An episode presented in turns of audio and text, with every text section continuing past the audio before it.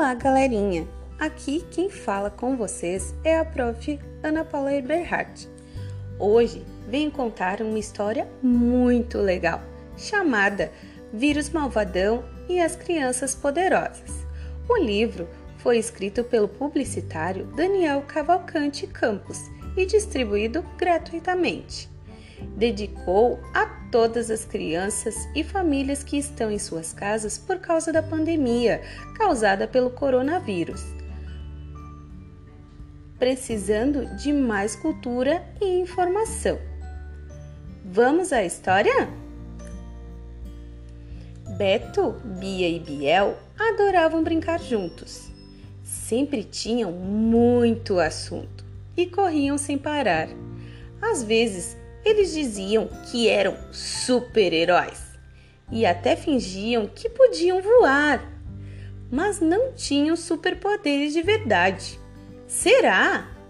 Acontece que um dia a cidade ficou muito estranha. Todos começaram a tim, a tim, a espirrar.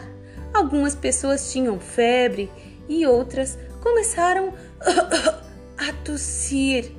Outras mal conseguiam respirar. Atim, atim, cofe, cofe, por toda a cidade. Era o vírus malvadão atacando o mundo inteiro, fazendo uma grande confusão. Cuidado, crianças! Aí vem o vírus malvadão! Mas Beto, Bi e Biel eram mesmo muito espertos. Correram, saíram de perto e se esconderam em suas casas. Por telefone, planejavam vencer este inimigo.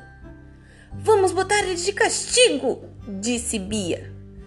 Vamos como? Ele é muito mau, disse Beto. Talvez prevenir seja a melhor solução, disse Bia. Então, vamos pesquisar e descobrir como vencê-lo. Ele não é imortal, disse Biel.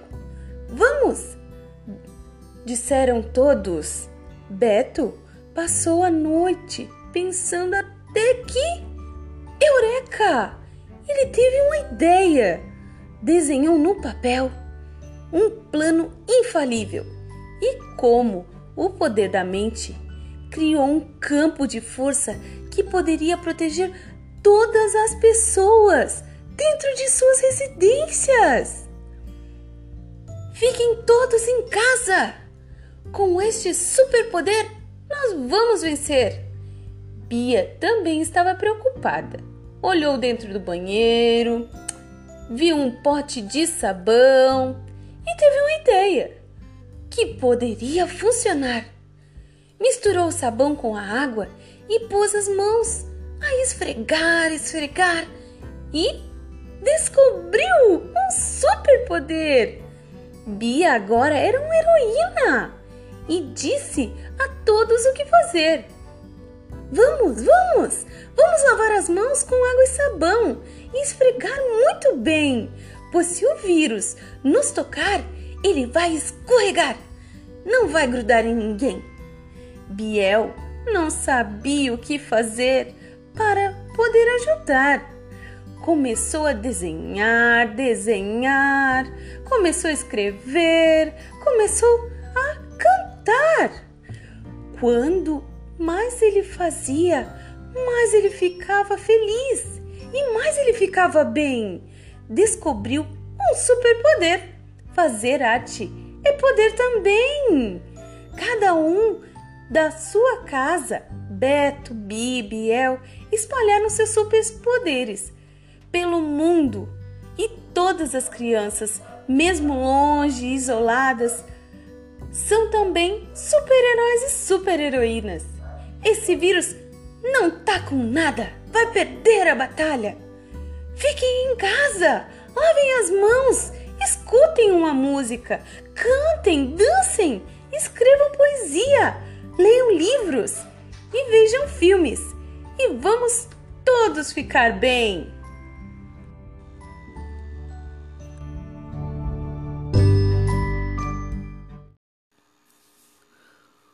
Olá, galerinha! Quem fala com vocês é a Prof. Ana Paula Eberhardt.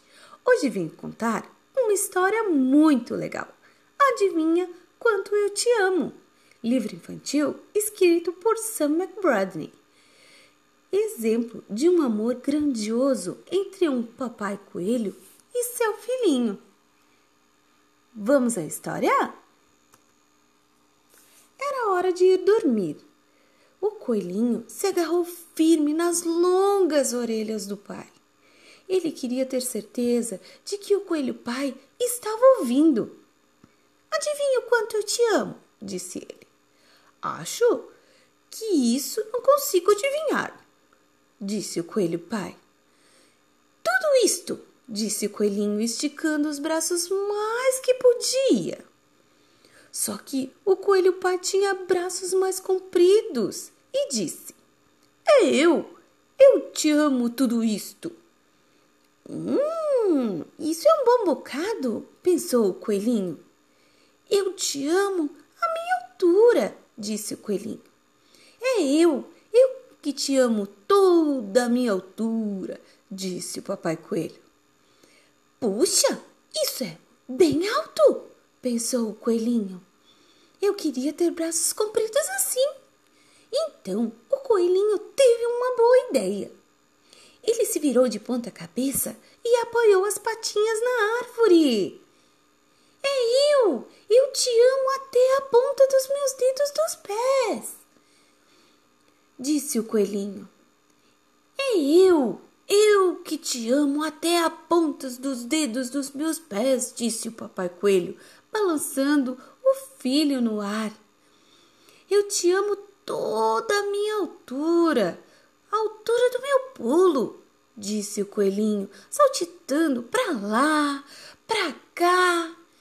É eu, eu que te amo, a minha altura, a altura do meu pulo.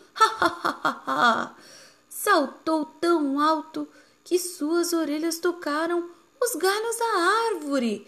O coelho pai. Isso que é saltar, disse o coelhinho. Bem que eu gostaria de pular assim. E eu, eu te amo toda a estradinha daqui lá no rio, gritou o coelhinho.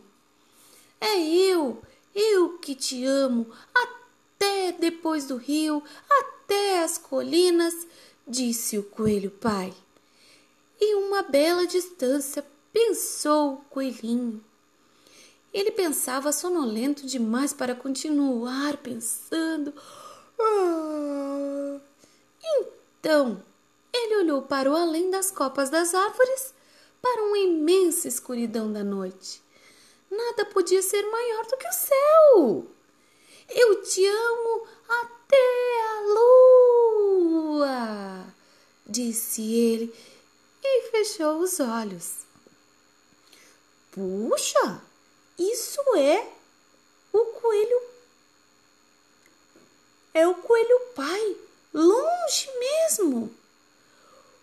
O coelho pai deitou o coelhinho na sua caminha de folhas e então se inclinou para dar-lhe um boa noite.